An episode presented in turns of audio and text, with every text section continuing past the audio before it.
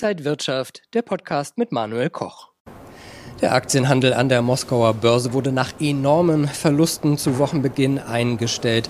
Die russische Zentralbank hob den Leitzins auf 20 Prozent an und der Rubel ist im Fall. Gelder sind eingefroren. Was bedeutet der Krieg und die Sanktionen für die russische Börse und was bedeutet das für deutsche Anleger? Das bespreche ich heute mit Stefan Schaffetter von der Baderbank. Schön, dass Sie hier in Frankfurt sind. Ja, was bedeutet das für Russland, wenn die Börse geschlossen ist, der Rubel Rubel im Fall ist, der Leitzins auf 20 Prozent angehoben wird. Das sind doch enorme Maßnahmen. Ja, also das sind bis jetzt noch nie dagewesene Maßnahmen, die so kurzfristig getroffen worden sind. Ähm, das belastet natürlich die russische Wirtschaft ungemein, dass das so schnell ähm, geht, die Sanktionen oder die Auswirkungen der Sanktionen. Damit hat keiner gerechnet und ähm, das Gegensteuern ähm, der Russen ist, ist wirklich beachtlich. Also eine ganze Woche den Börsenhandel auszusetzen, den Leitzins zu verdoppeln, ähm, das macht äh, insgesamt das Wirtschaftsleben für alle Beteiligten äh, in Russland ähm, sehr, sehr schwierig. Schauen wir mal auf die Bankenbranche, die VTB Bank, die Sberbank, Rosneft, Gazprom.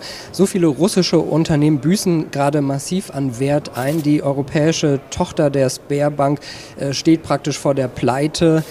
Kommt jetzt so eine Kettenreaktion in Gang, die wir gerade sehen, die ja dauerhaft einen Schaden für die russische Wirtschaft als Folge haben wird? Ähm, das könnte durchaus sein. Also die Maßnahmen sind so hart und wir sehen, dass die Sperrbank als äh, erste Bank ihr Geschäft jetzt in Europa, also im Westen, komplett aufgibt. Ähm, VTB Bank ähm, kommt sicherlich auch in, in, in, Probleme.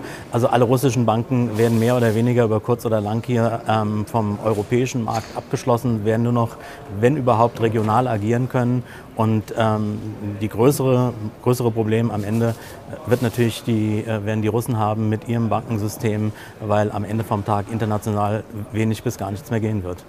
Die Frage ist auch, wie das uns betreffen wird. Ende 2021 hielten nach Angaben der Moskauer Börse ausländische Investoren russische Aktien im Wert von 86 Milliarden Euro. Das gibt ja auch ein enormes Verlustpotenzial für deutsche Anleger. Ja, das muss man, ähm, da, da, muss man jetzt mal zuwarten und abwarten. Also äh, das heißt ja nicht, dass alle Werte, ähm, die an der russischen Börse gehandelt werden, quasi ähm, auf Null fallen, nur weil jetzt die, die Börse äh, geschlossen ist. Natürlich muss man erstmal im, im, ersten Schritt nach der Eröffnung, wann immer die sein wird, ähm, am russischen Kapitalmarkt mit, mit größeren Verlusten rechnen. Das wird, das wird so sein, das kann gar nicht ausbleiben.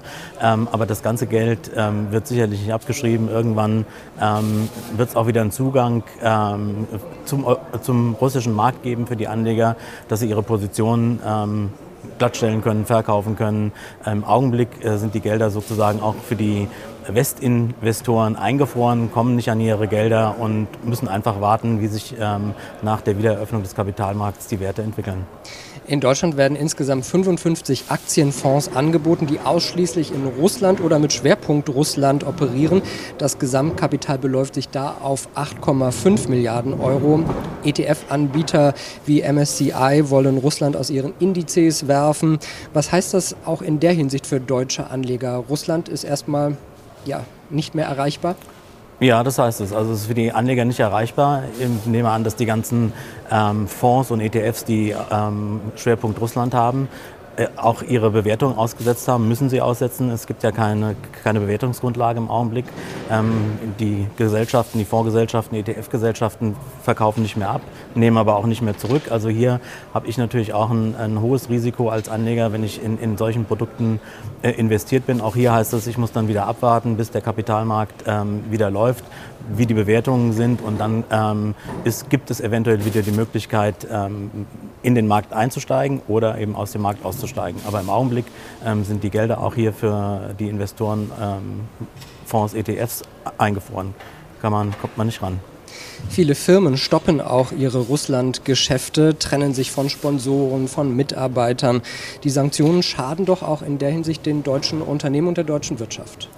Ja, das ist ganz gewiss so. Aber ähm, wer glaubt, wenn man solche drastischen Sanktionen ähm, gegen Russland verhängt, äh, was richtig ist ähm, und kommt selbst ungeschoren davon, das ist natürlich blauäugig. Also wenn man Sanktionen verhängt, muss man da auch ähm, mit zurechtkommen, dass man selbst betroffen ist und muss halt eben auch ähm, ein gewisses äh, Potenzial äh, an Verlusten, Schmerz, Leid in Kauf nehmen. Der DAX hat ja diese Woche auch reagiert, ist unter die 14.000 Punkte Marke zeitweise gegangen. Wie stabil ist der Markt hier? Könnte es noch weiter nach unten gehen? Ähm, also was wir sehen, ist, dass der, der Markt äh, immer auf aktuelle Ereignisse in, in dem Russland-Ukraine-Krieg reagiert. Ähm, also ich denke mal, das Potenzial nach unten ist natürlich gegeben. Je weiter der Krieg eskaliert, je länger er dauert, äh, desto mehr wird das ein Belastungsfaktor hier für den Aktienmarkt sein. Ähm, wir befinden uns so ein bisschen äh, im Niemandsland. Das sind immer sehr kurzfristige Reaktionen ähm, vom Aktienmarkt auf das aktuelle Geschehen. Ähm, also das ist hier noch nicht zu Ende. Anleger scheinen sich auch andere Assetklassen anzuschauen. Die Feinunze Gold geht eher Richtung 2000 US-Dollar. Der Bitcoin hat sich wieder gefangen nach den äh, Verlusten in den vergangenen Wochen und Monaten. Suchen Anleger da Alternativen?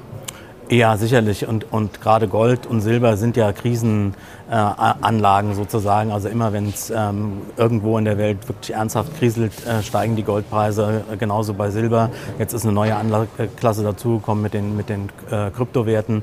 Ähm, also das scheint schon so auch eine äh, Flucht in die ähm, Sicherheit zu sein für die unsicheren Zeiten, dass man sagt, ähm, ich investiere in Edelmetalle oder eventuell auch in, in, in Kryptowährungen. Wenn wir jetzt so viele Unsicherheiten sehen durch die Krise, durch den Krieg, was könnten Anleger da tun, um ihr Depot möglichst äh, sicher zu gestalten? Sollte man gar nichts tun und das einfach aussitzen? Sollte man sich irgendwelche Ziele setzen? Das ist immer schwer zu sagen. Also Ziele zu setzen, wenn man im Kapitalmarkt investiert, ist es immer gut. Ähm, wir haben an dieser Stelle schon des Öfteren mal darüber gesprochen, ähm, dass man äh, immer mit Stop-Loss arbeiten sollte. Das ist dann äh, prinzipiell immer eine gute, eine gute Überlegung. Ähm, solche Situationen jetzt vielleicht zu sagen, ich gehe in den Markt rein, könnte vielleicht ein bisschen, ein bisschen zu früh sein. Ähm, es ist im Augenblick sehr, sehr schwer zu beurteilen, wie man sich in diesem Markt ähm, verhalten soll. Eine prinzipielle Absicherung von Depots ist immer hilfreich. Ähm, und dann kommt es auf das äh, Risikoprofil des Einzelnen an, was kann er ertragen, ähm, äh, welcher Weitblick oder welchen Anlage, Anlagehorizont hat er. Ähm, also das sind alles Punkte, die mit einer Rolle spielen. Das muss dann am Ende vom Tag jeder Anleger für sich selbst ausmachen sagt Stefan Schaffetter von der Baderbank. Vielen Dank für Ihre Einblicke und Ihnen, liebe Zuschauer, vielen Dank fürs Interesse. Bleiben Sie gesund und munter. Alles Gute. Und wenn euch diese Sendung gefallen hat, dann abonniert gerne den Podcast von Inside Wirtschaft und gebt uns ein Like.